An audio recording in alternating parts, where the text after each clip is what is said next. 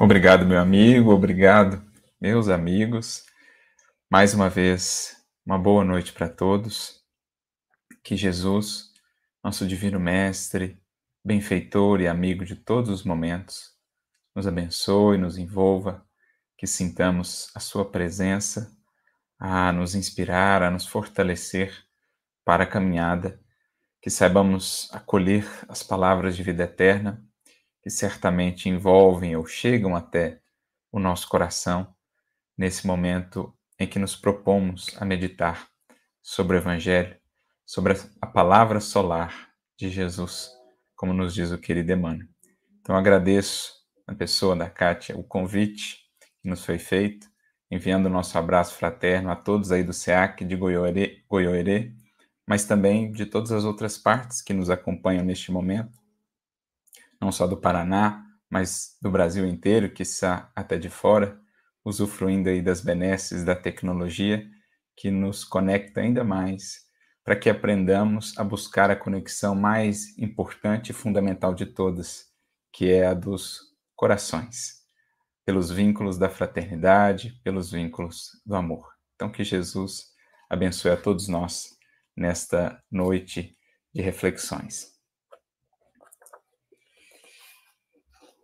Iniciamos a nossa reflexão por uma passagem que, de certo modo, prepara o nosso tema.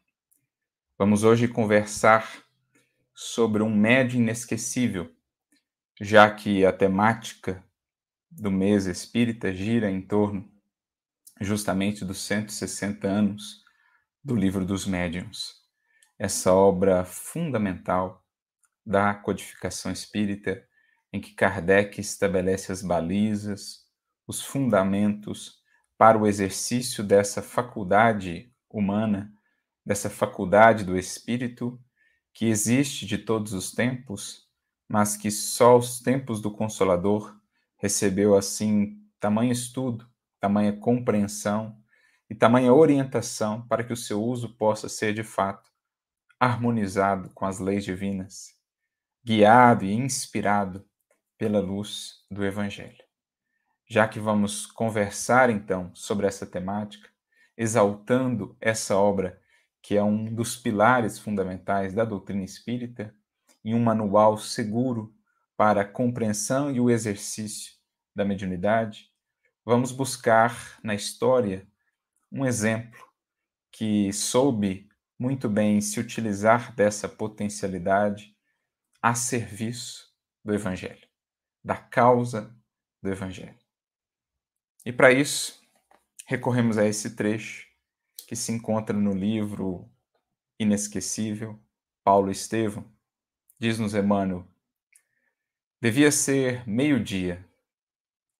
Muito distante ainda, a paisagem de Damasco apresentava os seus contornos pomares espessos, cúpulas cinzentas que se esboçavam ao longe.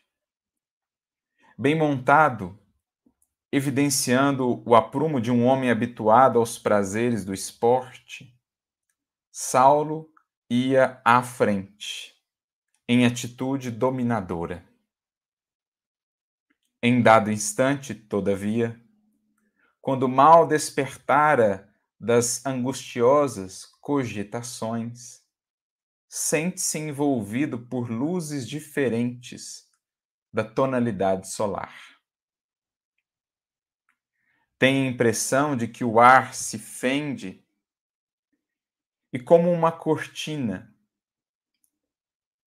perdão, que o ar se fende como uma cortina, sob pressão invisível e poderosa intimamente, considera-se presa de inesperada vertigem após o esforço mental persistente e doloroso.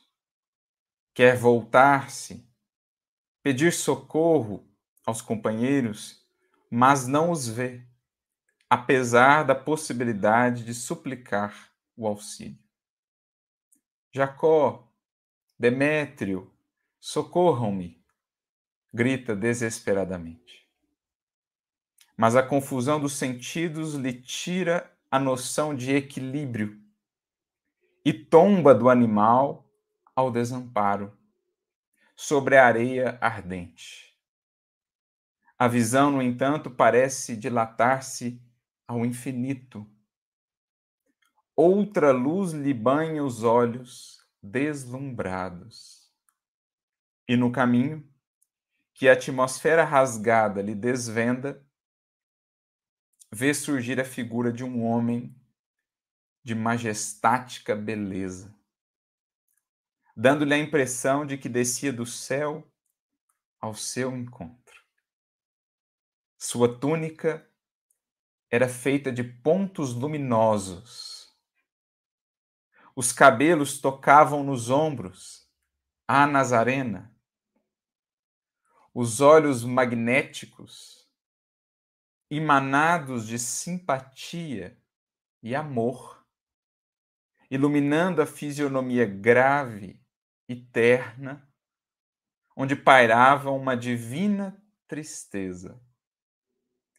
O doutor de Tarso contemplava-o com espanto profundo, e foi quando, numa inflexão de voz inesquecível, o desconhecido se fez ouvir. Saulo, Saulo, por que me persegues. Essa, meus amigos, é, digamos assim, a primeira experiência mediúnica desse médium inesquecível. Porque, embora ali junto dele, ou juntos dele, os amigos não conseguiam perceber o que se passava, não conseguiam visualizar aquele homem, mostrando-nos que de fato era uma visão, uma experiência mediúnica.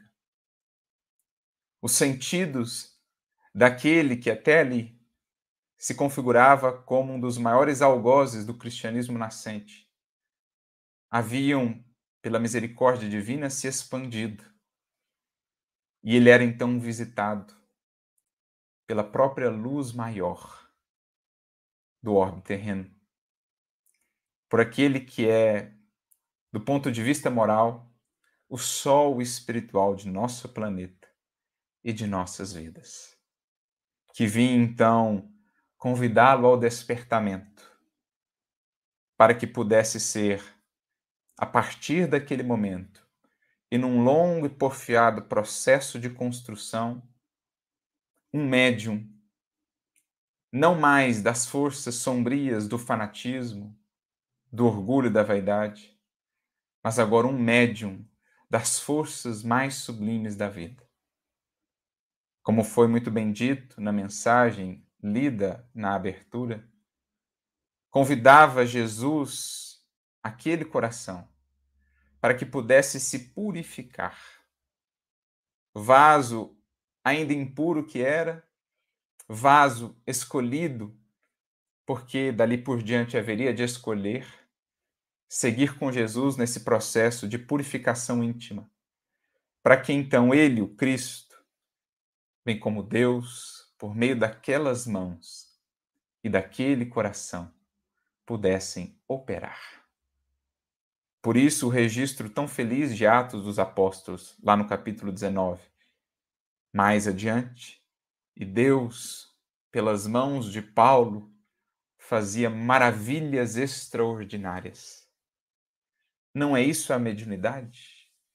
A mediunidade evangelizada, para além da discriminação específica de um fenômeno, psicofonia, psicografia, quando falamos de mediunidade em sentido mais amplo, estamos a falar daqueles que se colocam como intermediários numa mediunidade evangelizada do amor, do bem, da luz, das forças superiores da vida, de Jesus, de Deus.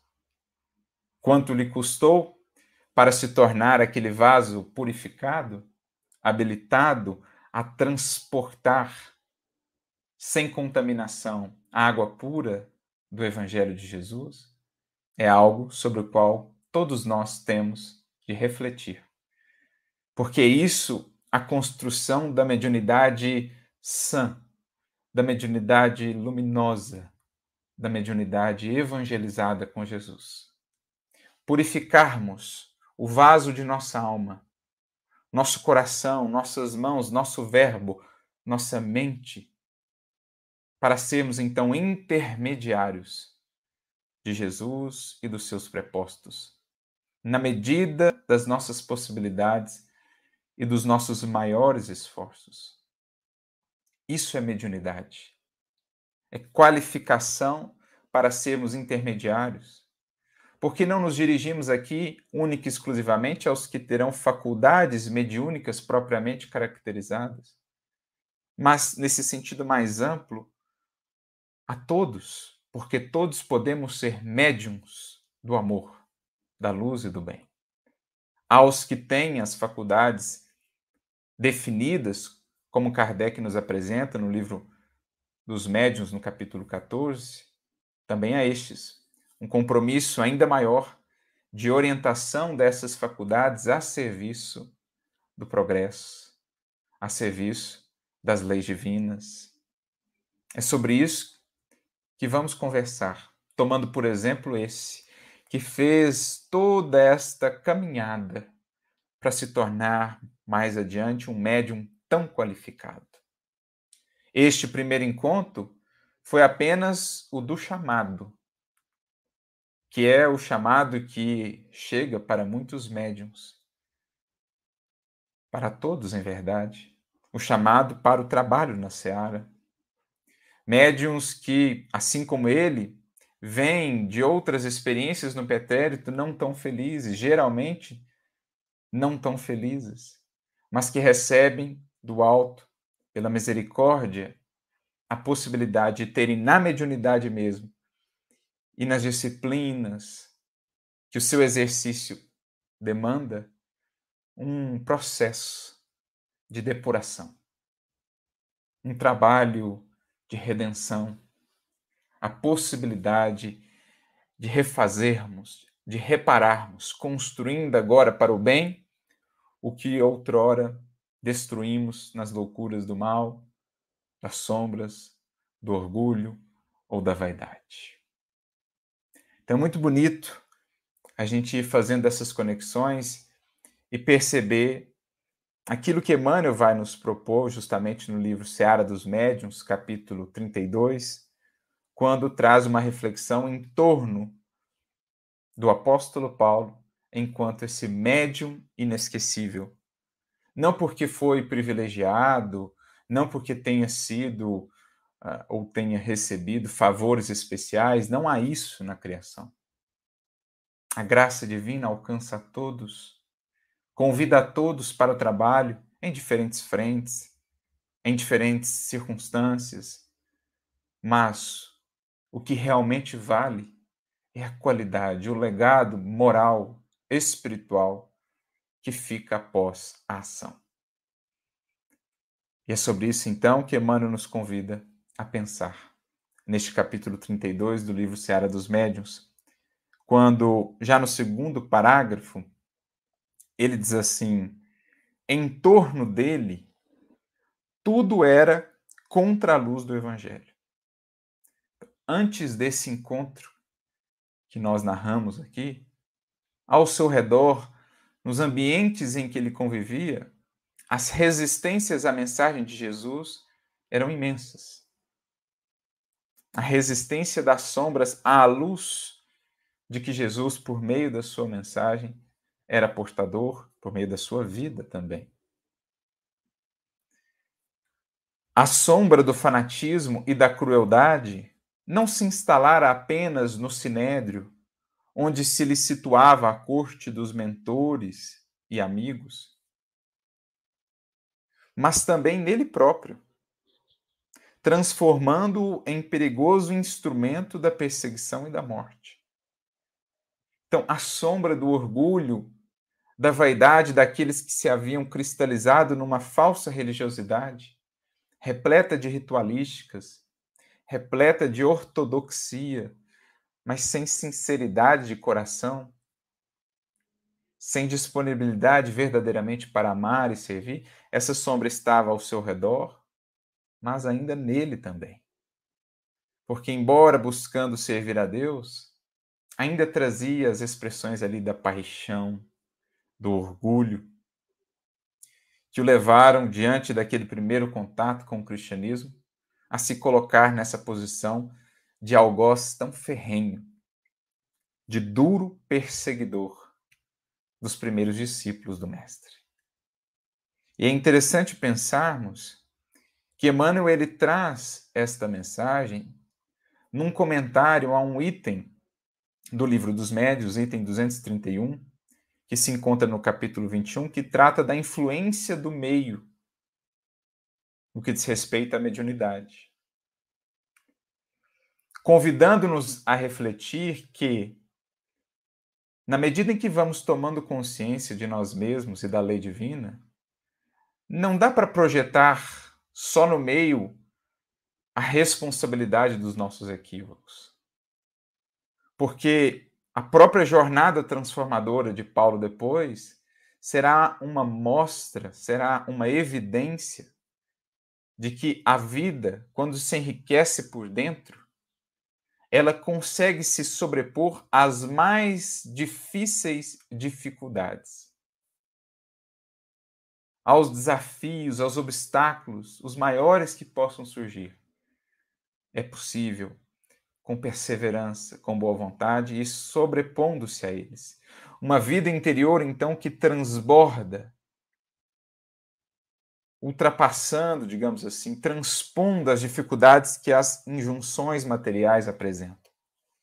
Porque após a sua conversão, agora não encontrava ele mais, digamos assim, aqueles outros companheiros de outrora a alimentarem as suas ilusões. Pelo contrário, se configuravam eles agora como aqueles que interpunham ali obstáculos por meio do sarcasmo, da ironia, da incompreensão. Mesmo alguns dos seguidores iniciais de Jesus, num primeiro momento, não conseguiram acolher muito bem a sua proposta de renovação, mas graças a Deus, alguns outros o fizeram, e assim ele foi caminhando, e assim ele foi se construindo, vencendo todos os desafios da jornada para se configurar de fato um vaso escolhido não porque privilegiado, mas porque escolheu superar todos os obstáculos para ser útil àquele que o havia convocado naquele encontro que narramos. Então, é a jornada da construção do médium refletir sobre a vida de Paulo, porque, como aprendemos com Kardec, a mediunidade, a boa mediunidade, o bom médium, não é aquele medido pela pujança das suas faculdades, pelo número de, de faculdades que ele tem mediúnicas. O bom médium é aquele que comprometeu-se fundamentalmente com o bem. E pelo bem entendamos a virtude, mas também o estudo, o conhecimento, que se funda então digamos, nesse repositório de luz que o médium poderá ofertar aos espíritos que irão utilizá-lo, para o bem, obviamente. E nesta caminhada, é claro, o médium há de lidar com muitas dificuldades, muitas tentações, tendências do pretérito obscuro, porque, de um modo geral, nós temos um caminho aqui similar a esse de Saulo guardadas aí as devidas proporções da análise, da comparação, nós também, em nossa jornada espiritual, não pensando em termos de uma encarnação apenas, vínhamos muitos de nós afastados da mensagem de Jesus, embora muitas vezes vinculados ao cristianismo, mas distanciados da vivência da mensagem de Jesus. Até que chegou o um momento em que esse sol brilhou em nossos caminhos. Tivemos nós também o nosso encontro às portas de Damasco. E é então que decidimos voltar à matéria para experiências reparadoras, muitas vezes tendo na mediunidade justamente esse recurso redentor.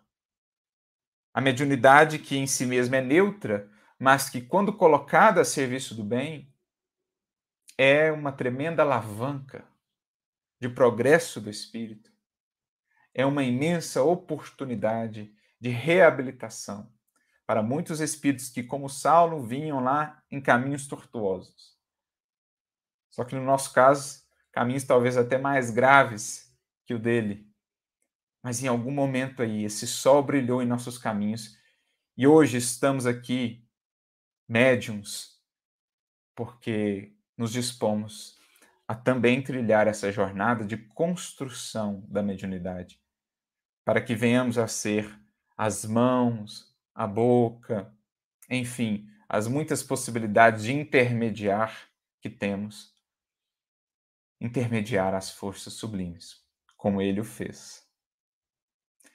Então é muito importante a gente entender até esse contexto em que Emmanuel traz esta mensagem, fazendo uma referência a essa questão do meio.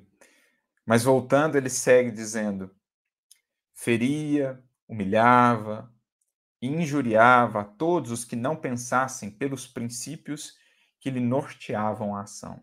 Então ele ia nesse caminho né, de ilusão até que tem esse contato, esse encontro desabrocha-lhe a mediunidade inesperadamente. Vê Jesus redivivo e escuta-lhe a voz. Como dizia, assim também nós, em algum momento, podemos escutar ou ver com mais clareza a presença luminosa de Jesus, o seu Verbo divino. E isso foi para nós um caminho de Damasco. E então, na ânsia de reparação, de renovação, Rogamos aos benfeitores que tutelam nosso destino a possibilidade, talvez, de trabalhar na seara mediúnica, entendendo os desafios do processo, mas também as oportunidades. Aqui a gente já vai traçando esse paralelo para que possamos extrair dessa vida e desta caminhada algo que seja proveitoso e útil para nós. Porque não temos a pretensão de alcançar os píncaros de exemplificação de um apóstolo Paulo de um salto na presente encarnação. Sabemos que um dia chegaremos a essa condição e até mesmo a condição que Jesus já está de espírito puro, mas por ora cabe-nos buscar ser tão úteis quanto o possamos, instrumentos tão afinados quanto o possamos, vasos tão purificados quanto o consigamos para que as forças superiores da vida, de alguma maneira, nos possam utilizar. Sejamos nós médiums ostensivos ou não, mas seremos intermediários da luz e do bem. Aterrado, reconhece os enganos em que vivera. Entretanto, não perde tempo em lamentações inúteis. Esta é talvez uma das mais valiosas lições da vida de Paulo. Não perder tempo em lamentações inúteis. Reconhecido o caminho equivocado, abrir-se, estender mãos e coração ao trabalho, à realização, porque é o amor em serviço que cobre a multidão de pecados. Já dizia Jesus, já dizia também Simão Pedro em sua epístola. O olhar para frente, não prendendo-se ao passado, olhando para o passado apenas a título de aprendizado, para fazer diferente, para não repetir os mesmos erros, mas tendo o futuro como foco da nossa visão, como perspectiva que se nos abre. E é assim com muitos de nós, os médiums, com a generalidade, poderíamos dizer. Recobrando aqui, ou relembrando nosso querido Emmanuel, no livro Emmanuel, primeiro livro de sua autoria, pela psicografia de Chico Xavier, quando lá no capítulo 11, no item de número 3, ele descreve para nós, de uma maneira geral, quem são os médiums. E ele fala assim: que os médiums, em sua generalidade, não são missionários, na acepção mais comum do termo. São almas que fracassaram desastradamente, que contrariaram sobremaneira as leis divinas e que por isso mesmo resgatam, sob o peso de severos compromissos e ilimitadas responsabilidades, o passado obscuro e delituoso. E esse é só o primeiro parágrafo, o primeiro, primeira parte, digamos assim, de todo um parágrafo que ele escreve sobre quem somos os médiums de uma maneira geral. Não é para nos colocar para baixo. Na verdade, é para que entendamos isso, que o, cama, o caminho percorrido, na generalidade de nossos casos, é obscuro e delituoso, mas que ainda assim confiou-nos o Senhor da vida a possibilidade de hoje trabalharmos na seara da mediunidade. Porque quer o Pai a redenção dos filhos. Como já dizia Ezequiel, profeta, lá do Antigo Testamento, não quer Deus a morte do pecador, mas que ele se converta, se cure e viva. Então, se a misericórdia nos dá a possibilidade de olharmos para o futuro com as esperanças de podermos trabalhar, de podermos, pelo esforço, apagar, reparar um passado obscuro e delituoso, não nos fixemos lá atrás. Reconheçamos, tenhamos a humildade de reconhecer que viemos não na condição de missionários, raríssimos são esses, mas que ainda assim Deus nos confiou, Jesus nos confiou a possibilidade de servir. Então agradeçamos e olhemos para frente. O quanto há por fazer, o quanto podemos realizar. Foi isso o que Saulo, depois Paulo, nos ensinou, sobretudo. Ali, após cair da montaria, algo que é muito simbólico, após cair né, do cavalo, literalmente, na época era um, um dromedário, na verdade, um camelo ali. Mas, enfim, quando ele cai daquele castelo de ilusões em que ele vivia, daquele, daquele palanque em que ele se colocava, né? Quando ele cai em si como um filho pródigo, ele não perde tempo na lamentação improfícua, na autoflagelação. Ele acolhe a expressão do amor misericordioso e se levanta com humildade, disposto a servir. Isso vale, isso é importante para todos nós, médiums hoje, imperfeitos que somos, mas esperamos, ansiando servir e crescer em possibilidades de atuação com Jesus. Por isso, continua aqui o nosso querido Emmanuel falando ainda desse médium inesquecível. Não perde tempo em lamentações inúteis. Não sucumbe desesperado. Não se confia à volúpia da autocondenação. Porque há até uma volúpia, há um, uma tentação assim de cairmos na autocondenação, de ficarmos presos ali como que numa areia movediça da culpa porque muitas vezes é mais fácil sofrer do que remediar, sofrer do que solucionar.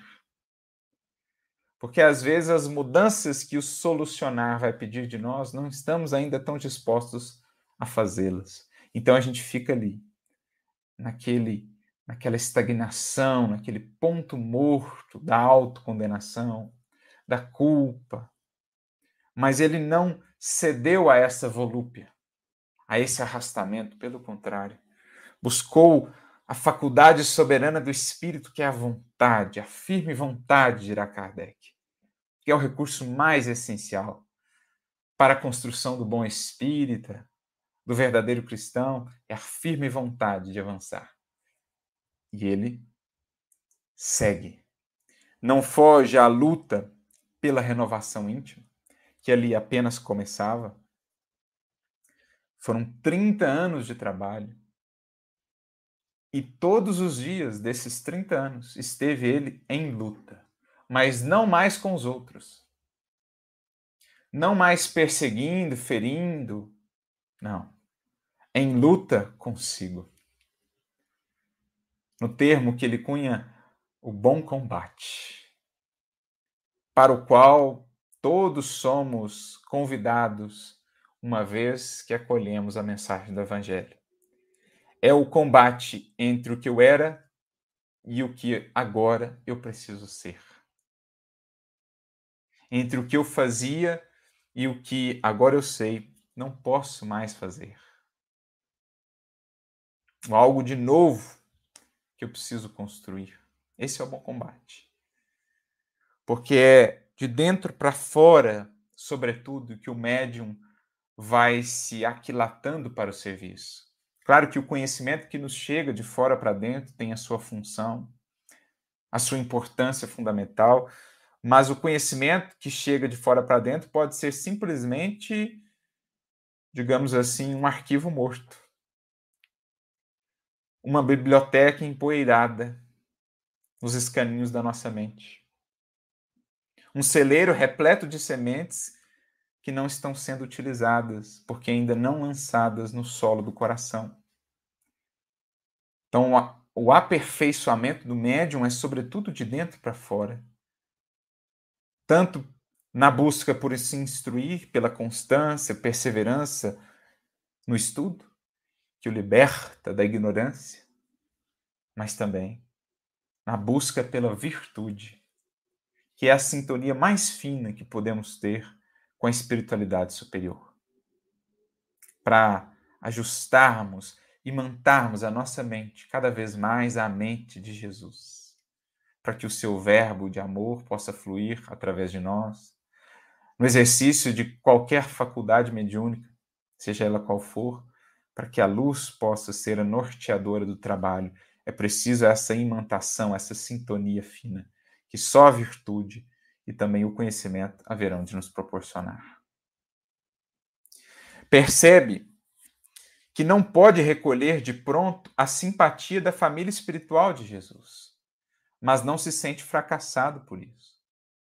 Então perceba, ele vai vai percebendo o montante dos desafios, mas de cada um deles, ao invés de simplesmente estacionar diante deles ele os faz ou ele os converte em degraus de ascensão, em convites ao amadurecimento, ao aperfeiçoamento. Ainda não posso contar com esse auxílio?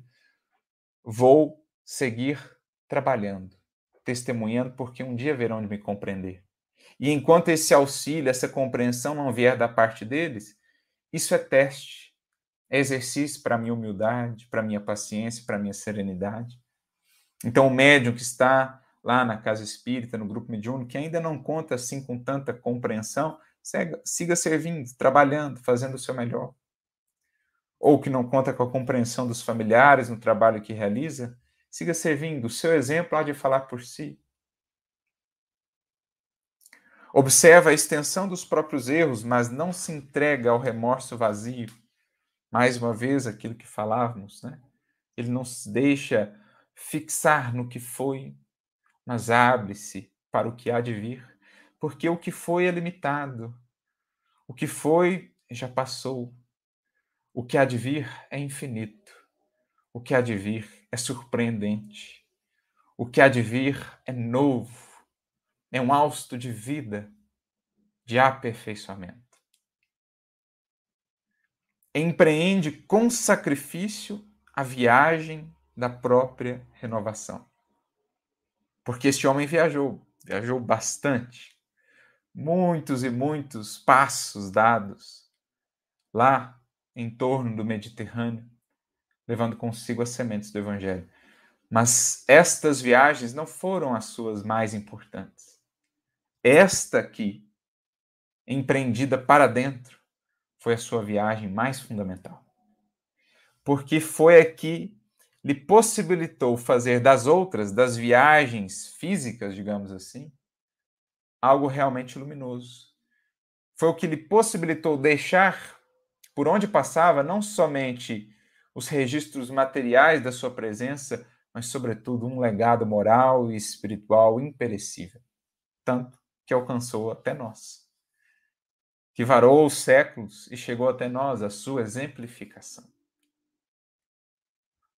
Para tanto, não reclama cooperação alheia, mas dispõe-se ele mesmo a colaborar com os outros. Encontra imensas dificuldades para a iluminação da alma, no entanto, não esmorece na luta.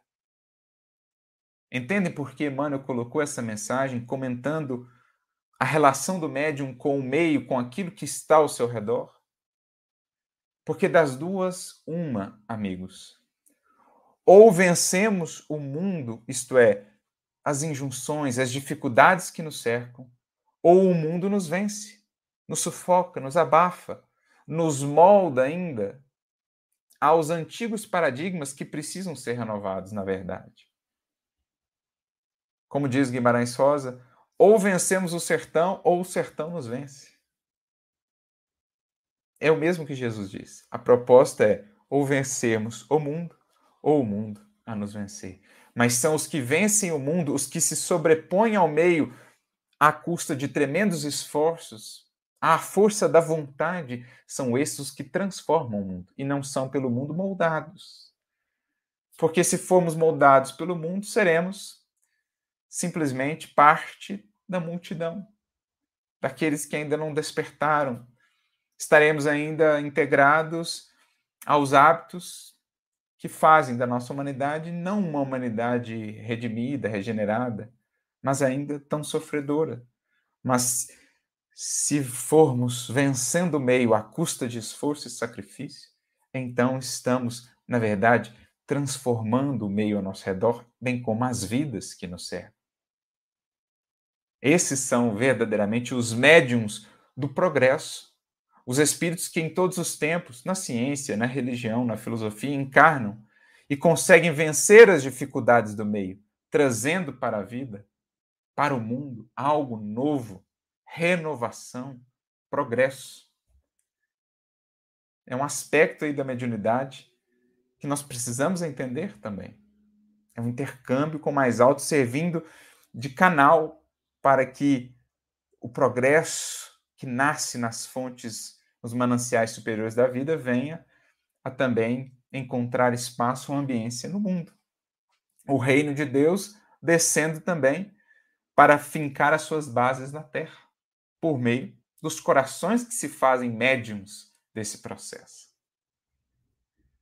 Segundo a palavra fiel do Novo Testamento, é açoitado e preso várias vezes, pelo amor com que ensinava a verdade mas em contraposição, na Licaônia, na Macedônia, foi tido por Mercúrio encarnado e servo do Pai Altíssimo.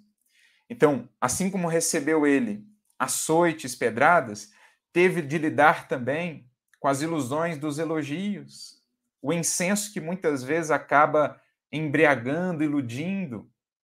Foi chamado até de um deus, Mercúrio ali, que é o correspondente romano de Hermes, né? Barnabé foi chamado de Zeus ou Júpiter na versão romana e ele foi chamado de Mercúrio, mas não se deixou iludir. Foi chamado de servo do Pai Altíssimo por um espírito lá que se utilizava da mediunidade de uma pitonisa em Filipos, que na verdade queria iludir ele, Silas, né? envolvê-los ali naquela, naquelas teias do elogio. E ele então repreende o espírito. Então ele teve que lidar com esses dois aspectos que são os principais pedras de tropeço do médium, tanto as dificuldades das perseguições, como também as dificuldades da adulação, da lisonja. São duas armadilhas para as quais o médium deverá estar atento. Não se sente, todavia, esmagado pela flagelação ou confundido pelo êxito. Então, o médium não bebe, não deixa-se né, é, digamos assim, envenenar por nenhum desses cálices, seja o da flagelação, o fel da perseguição, nem pelo vinho embriagador do êxito, da lisonja, da adulação. Tolera assaltos e elogios, como pagador correto, interessado no resgate das próprias contas. Olha só. Ele tolera e lida com ambos, assaltos e elogios. Ambos podem ser armadilhas muito perigosas, mas ele mantém-se focado, como o pagador correto, focado no trabalho a fazer. Diz ainda a Boa Nova que Deus operava maravilhas pelas mãos dele, entretanto, ele próprio declara trazer consigo um espinho na carne, que o obriga a viver em provação permanente. Então, embora a mensagem de que era portador, sublime, divina, não deixava ele de perceber que trazia os seus espinhos, as suas imperfeições, não se deixava ufanar, orgulhar de ser o mensageiro de Estevão ou de Jesus. Estava muito atento à sua humanidade e buscava então, como ele mesmo diz, né? Embora em vaso de barro, levava o tesouro que não lhe competia, que não, não era de sua posse efetivamente, mas aproveitava-se, né, mesmo na condição de vaso de barro, aproveitava para ser útil transportando aquele tesouro. Como ele diz numa de suas cartas, temos esse tesouro em nós, que na verdade não nos pertence, né, porque somos simples vasos de barro. E enquanto o corpo lhe permite, dá testemunho da realidade espiritual, combatendo a ignorância e a superstição, a maldade, o orgulho, a tentação e a vaidade. Nem ouro fácil, nem privilégios, nem cidadela social, nem apoio político. Ou seja, não espere o médium isso para servir. Não faça disso exigência. Porque mediunidade com Jesus é doação, é renúncia, é abnegação. Quem quer fazer da mediunidade uma escada para subir nos galarins da fama no mundo, mais cedo ou mais tarde há de cair fundo no abismo da desilusão. Mas quem faz da mediunidade uma escada para subir a montanha do testemunho, o calvário redentor em busca da paz de consciência, esse entendeu o caminho da iluminação. E ele então conclui, Emmanuel. Ele e o tear que o ajudava a sustentar-se ficaram, através dos séculos, como símbolo perfeito de influência pessoal e meio adverso. Então, não fez da mediunidade também meio de auferir recursos para si? Tinha lá o seu tear, ganhava o seu pão, e a mediunidade dá de graça o que de graça recebeste. Era luz a serviço da instrução, da libertação das consciências.